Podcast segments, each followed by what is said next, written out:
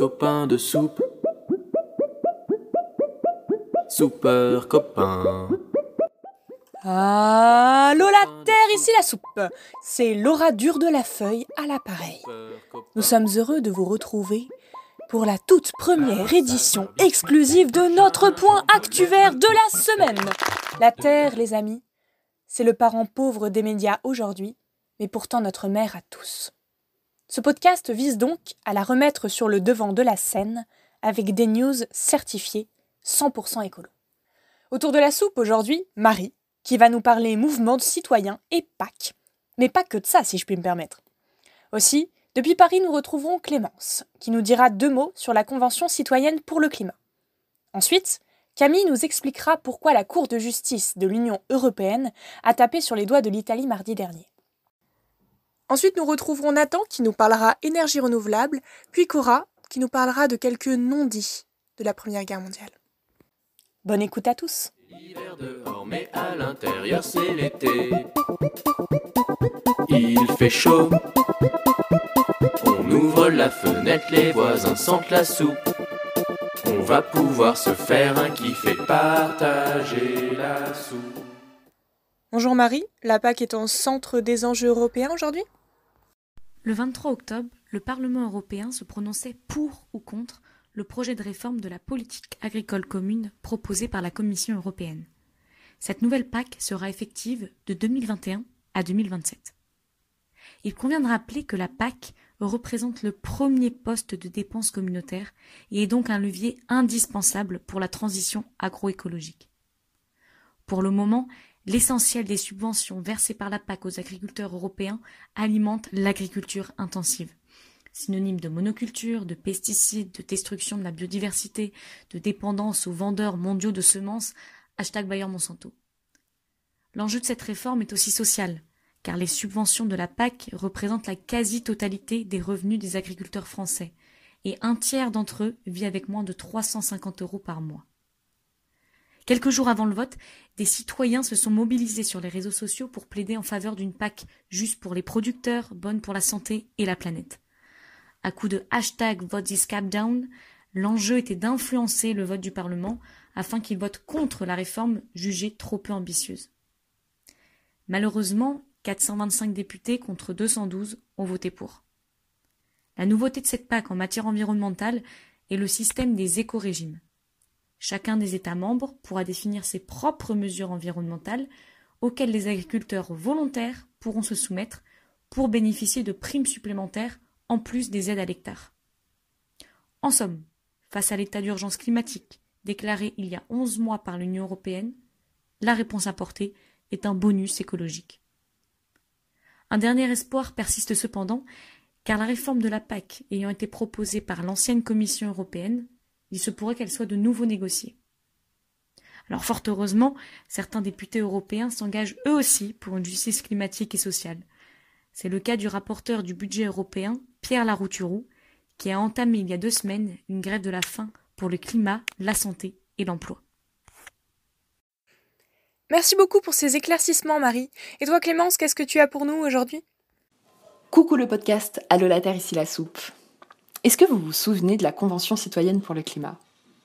Je vais vous rafraîchir la mémoire.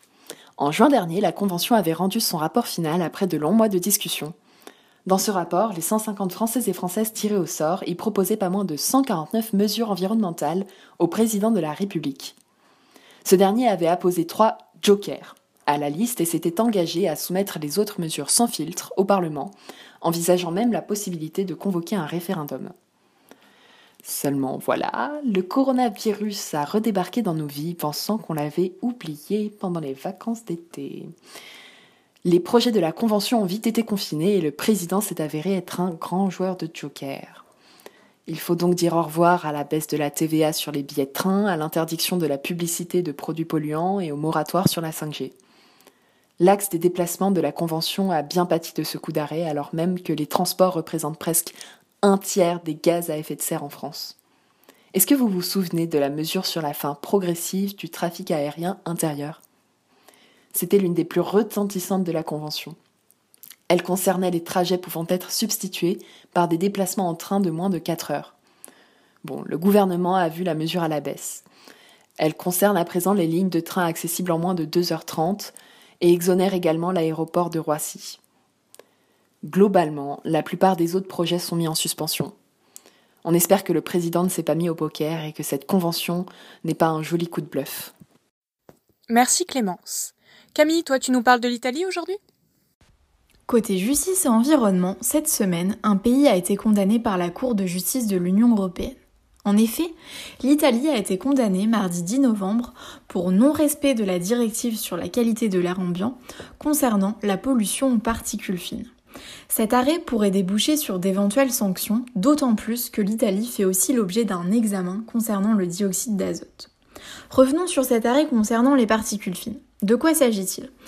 Les particules fines sont essentiellement présentes dans les émissions provenant de l'industrie, de la circulation automobile, du chauffage domestique, mais on les retrouve également dans les émissions du secteur agricole. Quelles conséquences? À court terme, cette pollution provoque une irritation des yeux, de la gorge et des gènes respiratoires. À long terme, elle peut induire des maladies chroniques, respiratoires, cardiovasculaires ou des cancers du poumon. Chaque année, en Europe, la pollution de l'air est responsable de 480 000 morts prématurées selon l'Agence européenne de l'environnement. L'affaire est donc à suivre pour l'Italie. Merci pour ces informations Camille. Je crois que Nathan a quelque chose d'un peu plus positif pour nous aujourd'hui? Mardi dernier, le 10 novembre, l'Agence internationale de l'énergie a publié son dernier rapport sur les évolutions énergétiques globales de 2020 ainsi que ses projections d'ici à 2025. Pour rappel, L'AIE est une organisation internationale basée à Paris et reconnue pour ses rapports annuels sur les perspectives énergétiques mondiales. Dans ce tout dernier rapport, le premier constat est une évolution record des énergies renouvelables malgré la crise sanitaire et son impact. C'est près de 90% de l'électricité nouvellement produite en 2020 qui provient des énergies renouvelables, le gaz et le charbon atteignant de manière dérisoire les 10%, conséquence de la crise sanitaire et économique. Mais toujours d'après le même rapport, cela ne saurait se résumer à 2020 et son contexte si particulier.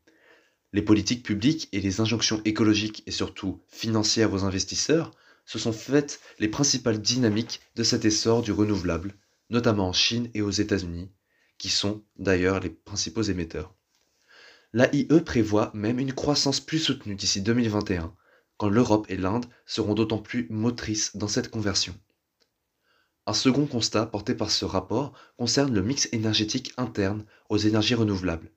Jusqu'ici, l'énergie hydroélectrique constituait la part prépondérante des énergies renouvelables, près de 77% en 2010. Celle-ci représente encore 45% du mix énergétique global des énergies renouvelables en 2020 et occupe une part toujours plus amoindrie face à une énergie solaire qui a vu ses capacités de production multipliées par 18 depuis 2010. Toutefois, et malgré ce tableau qui semble aller dans le bon sens, l'agence prévient d'un potentiel ralentissement d'ici 2022 dû au modèle des politiques actuelles de relance. Occasion de rappeler l'importance des politiques publiques dans le bien mené de la transition énergétique. Dans ce sens, la victoire de Biden aux élections américaines est soulignée comme une accélération dans cette direction si le président nouvellement élu mène à bien son programme en matière de transition énergétique. Ainsi, de toutes ces évolutions, le rapport de l'AIE conclut à un probable dépassement de l'énergie fossile par le renouvelable d'ici 2025, mettant ainsi fin à une hégémonie de plus de 50 ans du modèle énergétique fossile. Merci Nathan. De belles perspectives d'avenir donc. Mais que nous dit le passé, Cora? Le 11 novembre 1918, à 11 heures, les canons se taisent. Après quatre années de brutalité et des millions de morts, la première guerre prend fin. Place au silence et au soulagement. Pourtant, le paysage est sinistre. Des régions sont dévastées, des populations décimées, et dans l'océan de trous et de bosses des anciens champs de bataille, des monceaux d'épaves de guerre sont délaissés. Avec la Grande Guerre, on passe à un niveau supérieur de destruction, caractérisé par une grêle métallurgique, environ un milliard d'engins d'artillerie classique et autant d'artillerie de tranchées ont été tirés sur le front occidental, causant 70 et 80% des pertes et blessures.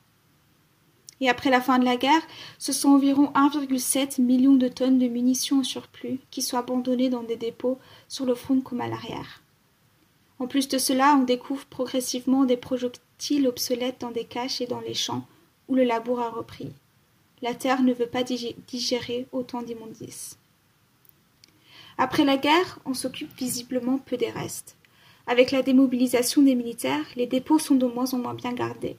Les munitions chimiques se dégradent et fuient, donnant lieu à des accidents. Et si pendant un certain temps les armées encore mobilisées s'attellent à la destruction de ce surplus et de ces restes, à partir de 1920, des contrats sont passés avec des entreprises privées pour se charger de cette tâche. Les obus sont désamorcés, les détonateurs sont grillés, les obus chimiques sont vidangés et le contenu neutralisé ou infiltré dans le sol, les explosifs sont brûlés à même le sol ou dans des tranchées de brûlage. Quand les risques de démontage sont trop grands, les engins sont tout simplement expédiés en mer du Nord. À ce chantier travaillent des ouvriers émigrés, russes, tchèques, polonais, portugais, espagnols, maghrébins. Sans langue franque, les accidents, souvent mortels, sont monnaie courante.